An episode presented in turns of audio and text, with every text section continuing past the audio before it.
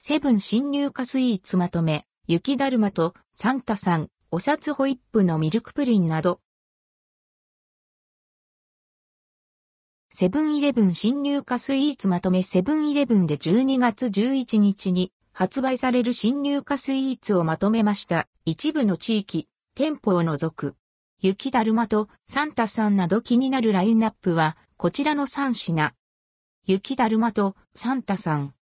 アンドルドクオーサンタクロースレッドクオーとアンドルドクオー雪だるまレッドクオーに見立てた洋風団子。サンタクロースにはイチゴミルクホイップ、雪だるまにはバニラホイップが詰められています。199円、税込み、以下同じ。おさつホイップのミルクプリン。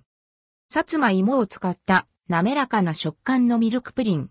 宮崎港のさつまいもクリームが盛り付けられています。